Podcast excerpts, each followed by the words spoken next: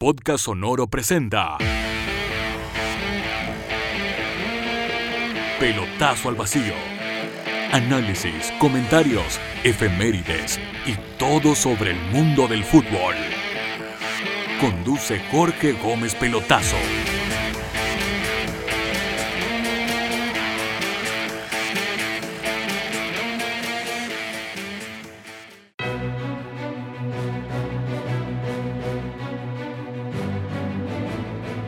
Hola, ¿cómo están? Soy Jorge Gómez Pelotazo y les doy la bienvenida a este tercer capítulo de Pelotazo al Vacío, en una semana especial, importante, donde se vuelve a apretar la guata, donde uno cree que ahora sí que sí, donde empieza la operación remontada, como le han llamado a esto de ganar al menos 7 puntos para volver a meternos en la lucha para ir a Qatar 2022. 7 puntos que tienen que ser con un empate en Lima, lógicamente. ¿Se imaginan que ganamos en Lima y después empatamos con Venezuela? Sería para dar una copa de lo tarados que somos. Pero en nuestra vida somos hinchas y siempre creemos que es posible. Nos falta gol, es cierto. Los rivales ya nos tienen tomada la mano, es cierto. Pero siempre está la esperanza de que pase algo, que pase algo. Porque mientras haya posibilidades, se sueña con cambiar el rumbo. Lo cierto es que las matemáticas nos van a dar margen hasta muy adelantado el, la clasificatoria, pero sabemos que por posibilidades está cada vez más cerrado porque los rivales siguen sumando y nosotros no. Hemos perdido muchos puntos de local, no hemos logrado puntos de visita que logramos en otras clasificatorias, como por ejemplo con Venezuela de visita, donde Chile siempre ganaba y ahora perdimos. Y esos tres puntos nos van a llorar todo, todo el proceso. Pero bueno, lo importante ahora es Perú, este jueves a las 22 horas en Lima. Como les decía, esta operación remontada, donde hay que sacar mínimo 7 puntos. Parece una locura, pero, pero hay que hacerlo. No queda otra. ¿Qué hay que hacer de aquí en adelante? A ver, si les tuviera que eh, compartir una tabla, una tabla que ya hice, pero que la, la tengo en la cabeza. Hay que empatar en Perú, luego ganarle a Paraguay y Venezuela. Empatarle a Paraguay de visita, ganarle a Ecuador acá, empatar con Argentina acá, ir a ganarle a Bolivia a La Paz. Sabemos que con Brasil de visita es derrota. La derrota que se puede asegurar en lo que queda y terminar ganándole a Uruguay en Santiago. Con eso, Chile llegaría a la última fecha con chances de ir al repechaje. Para asegurarse el repechaje o asegurarse la clasificación, hay que sacar más puntos aún, con lo complicado que es todo lo que les dije. Y todo comienza acá, con el problema de que no tenemos gol que se dice. Bueno, más allá de eso, antes de, crucificar al equipo o al técnico, de, por qué no ganamos, de por qué no se obtienen buenos resultados, hay, hay algo claro. Hay una base que no ha cambiado hace más de 10 años. O que viene cambiando, pero ya está establecida hace mucho tiempo. Que son los bicampeones de América. Chile tiene 10 jugadores pegados. Y el resto estamos viendo siempre quién es el 11. Y eso es histórico, ¿eh? es histórico. Les voy a dar pequeños ejemplos. Por ejemplo, cuando Chile le gana a España en el Maracaná el 2014, o sea, hace 7 años, fue prácticamente el mismo equipo que se va repitiendo con los años y que va a jugar ahora con Perú, salvo lesiones o suspensiones. El equipo timbre es Bravo, Isla, Medel, Jara, Bosellur, Aranguis Díaz Vidal, Sánchez, Vargas. 10. ¿Quién es el 11? En ese partido con España en Brasil 2014, jugador 11 fue el Gato Silva, porque San Paoli puso una línea de 3 atrás y el gato acompañó a Medel y a Jara. El resto los mismos. En la final de la Copa América del 2015, el jugador 11 fue el mago Valdivia. Jara estaba suspendido, entró Silva por él, el resto todos los mismos. Y en la Copa América del 2016, el jugador 11 fue José Pedro Fuensalía, que para Juan Antonio Pizzi era titularísimo, de hecho, campaña completamente buena del Chapa, sobre todo en la semifinal con Colombia cuando hace un gol que le permite ser el jugador 11 en esa campaña. El resto, todo, todo lo mismo. El Chapa jugó, jugó de puntero con Alexis y Vargas de 9. Han pasado 7 años y seguimos en las mismas. ¿Quién es el jugador 11? Si ustedes se fijan cómo ha ido mutando esta formación titular, es básicamente por retiros. Bravo, titular. Cuando no estuvo fue porque Rueda no lo quiso llamar. El tema del conflicto, que lo inventaron después de que estaba, que estaba recién saliendo una lesión. O sea, Bravo tiene que estar siempre en la selección. El tema es que hubo un técnico sin carácter que no fue capaz de llamarlo por el conflicto que puede generar, pero tiene que llamarlo, ¿no? O sea, no. Acá nadie está por sobre la selección, tienen que estar todos. Si los 11 titulares entre ellos se llevan pésimo, bueno, ellos no están ahí para, por los simpáticos que son, ellos están ahí por lo buenos que son, buenos, por lo buenos que son en la cancha. Y Bravo atajando, en los últimos 10-15 años de la selección, no hay nadie como él. En defensa, por Isla, nadie. Por Medel, nadie. Jara se retiró, entró Maripán, lo ha hecho excelente. Con una buena campaña en España, que le permitió llegar a Francia, pelear el campeonato de liga con el Mónaco. Muy, muy bien lo que ha hecho Maripán en el último tiempo, merecida su nominación constante a la selección, chilena, digo. Y en el Boseyur, Boseyur se retiró de la selección y entró por él Eugenio Mena. Eugenio Mena, que también es bicampeón de América, así que no cuenta. En el medio, Aranguis, no lo saca nadie. Marcelo Díaz salió o lo sacaron, como quiera usted. Entró Pulgar. Tremenda campaña en Italia, tanto en el Bolonia como en la Fiorentina, cobrando las pelotas paradas. Un tipo con, que demostró carácter y quizás el que tuvo la pega más difícil. Porque apenas salió Marcelo Díaz de la selección, él era como el entrometido para muchos. Que cómo va a reemplazar a Díaz. Y son jugadores distintos. Ya ha demostrado que tiene calidad de sobra para ser titular en la selección. Ahí cada uno pensará quién es mejor, quién es peor, pero lo cierto es que para ser seleccionado nacional tiene todas, todas las condiciones. A Vidal no lo saca nadie, a Alexis no lo saca nadie y a Vargas no lo saca nadie. O sea, ahí están. 10. Los que han ido cambiando, como les decía, por retiros de, de la selección o porque lo sacaron en el caso de Díaz. Entonces, ¿quién es el 11? Es la pregunta. Bueno, si jugamos con 3 atrás, el jugador 11 puede ser Enzo Rocco, Francisco Sierra Alta, Paulo Díaz. En el caso de Rocco, Lazarte lo conoce porque lo dirigió en la Católica. Sierra Alta, buena campaña en Inglaterra, pese a que no está jugando tanto como quisiéramos, pero está en, una de las mejores ligas del mundo, si no la mejor. Y Paulo Díaz, muy buena campaña en River Plate de Argentina, con un, gran encuentro que tuvo el otro día ante Boca en el Superclásico. Si jugamos con cuatro volantes, el cuarto puede ser Tomás Salarcón, que llegó al Cádiz y de inmediato se ganó la correcta crítica de los medios porque un tipo que pareciera que, tuviera 100 partidos, 50 partidos en España, ya el día que debutó fue el mejor jugador de su, de su equipo. Por otro lado está Pablo Galdames, que llegó al fútbol italiano, que se está adaptando al, a aquel fútbol, y Claudio Baeza con gran campaña en México. Y si jugamos con tres delanteros, aquí viene el que hoy brilla con luces propias, que es Ben Britton, uno de los goleadores del ascenso inglés. Hoy tiene un promedio de gol superior en esta temporada a 1,5 goles por partido y aparece como un, ser de luz. Básicamente porque en la Copa América yo siento que él evoca la nostalgia del pasado a los hinchas. Porque la selección chilena, durante mucho tiempo de Bielsa, de San Paoli, se hizo fuerte en lo físico. Corrían todo el partido. Y básicamente lo que hace este jugador es correr todo el partido, pero se nota más porque los otros ya no corren como él. O ya no corren como antes. Entonces destaca este jugador que pide la pelota, que, que, algunos molestaban de que no se la tocaban. Bueno, no se la tocaban quizás no porque no quisieran, sino porque no se conocían tanto. Recién venía llegando. El tipo tuvo una adaptación muy rápida, pero habla otro idioma. De a poco se está adaptando, de a poco se está conociendo con sus compañeros y ojalá que en esta fecha triple el tipo reviente y de todo lo que está dando en Inglaterra lo pueda dar la selección. Si llegamos a ganar partidos con goles de él, pasa a ser el jugador 11 con timbre. Y ahí el técnico se va a ver obligado a agregarlo en la formación titular y modificar el resto. Porque eso es lo que pasa. Cuando yo les decía si Chile juega con tres eh, defensas, cuatro volantes o tres delanteros, es porque ese jugador 11 no hay claridad quién es. Nadie le dice al técnico, tengo que ser yo y doblarle la mano al, técnico. No. Porque si tuviera tan claro que es un tercer delantero, no habría cuarto volante. Chile jugaría con 4-3-3. Y si algún día el técnico decide cambiar el sistema con un jugador 11 que no es bicampeón de América, vamos a ver quién va a ser el técnico que va a ser capaz de decirle a un bicampeón, sabe que usted ya no es titular. Hoy no se atreve nadie y han pasado 5 años del bicampeonato de América. Por otro lado, tampoco hay jugadores que uno diga, no, este jugador le, está haciendo sombra. No, no, no hay por dónde. O sea, si Gonzalo Jara no se hubiera retirado de la selección, seguiría jugando de central. Por más que hubiera otros jugadores en Europa. Si Marcelo Díaz no hubiera salido de la selección, Quizá el cuarto volante podría ser Pulgar, sí, puede ser. Pero Díaz seguiría jugando. Uno que estuvo cerca el 2016 fue Nicolás Castillo, jugando en esa Copa América, hizo, haciendo el gol de penal ante Argentina. Se acercaba Eduardo Vargas. Se acercaba en el sentido de, poder jugar. Jugar tres delanteros. Alexis, Vargas, Castillo. Pero después vinieron lesiones. Después vinieron participaciones en equipos donde no jugaba tanto, entonces se fue perdiendo. Lamentablemente tuvo una enfermedad grave, esperemos que se recupere por, por su bien.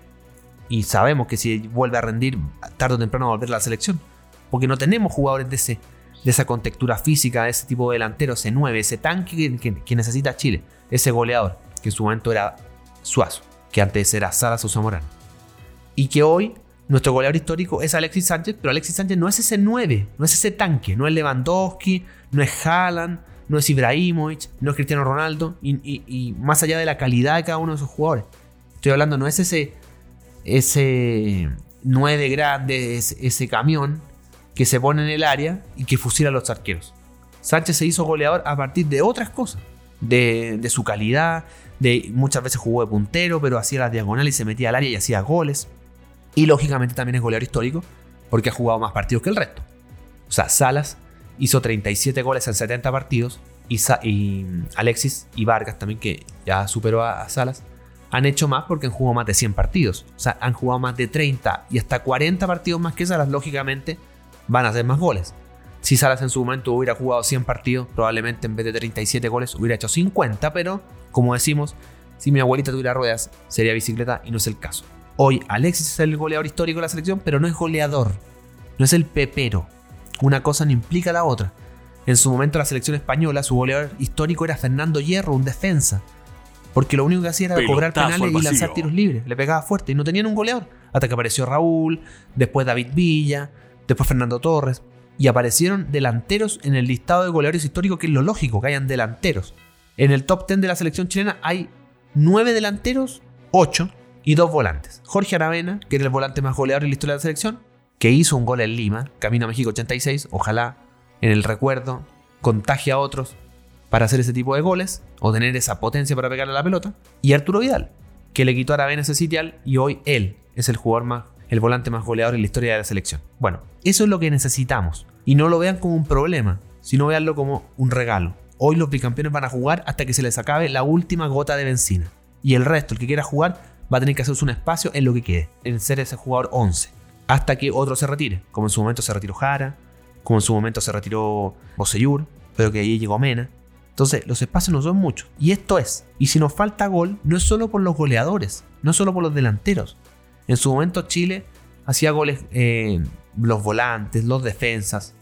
Recordarán ustedes cuando Chile le gana a Bolivia 2 a 0 en La Paz, camino a Sudáfrica, dos goles de Medel. En ese partido Medel debuta como defensa. Ante la ausencia de defensa, Bielsa empezó a ocupar volantes como defensa. Entonces, hay que entender un poco cómo se va, se va dando.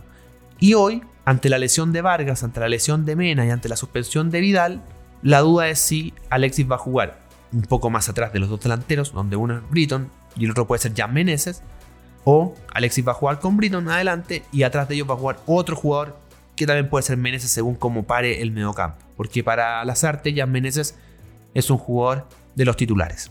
Así se ha dado en el último tiempo. Esto no tiene que ver con lo que te gusta a ti o lo que me gusta a mí, es lo que le gusta al técnico. Porque al técnico no le gusta Leonardo Gil y no le gusta, no, hay nada que hacer. Como a Rueda no le gustaba Mena.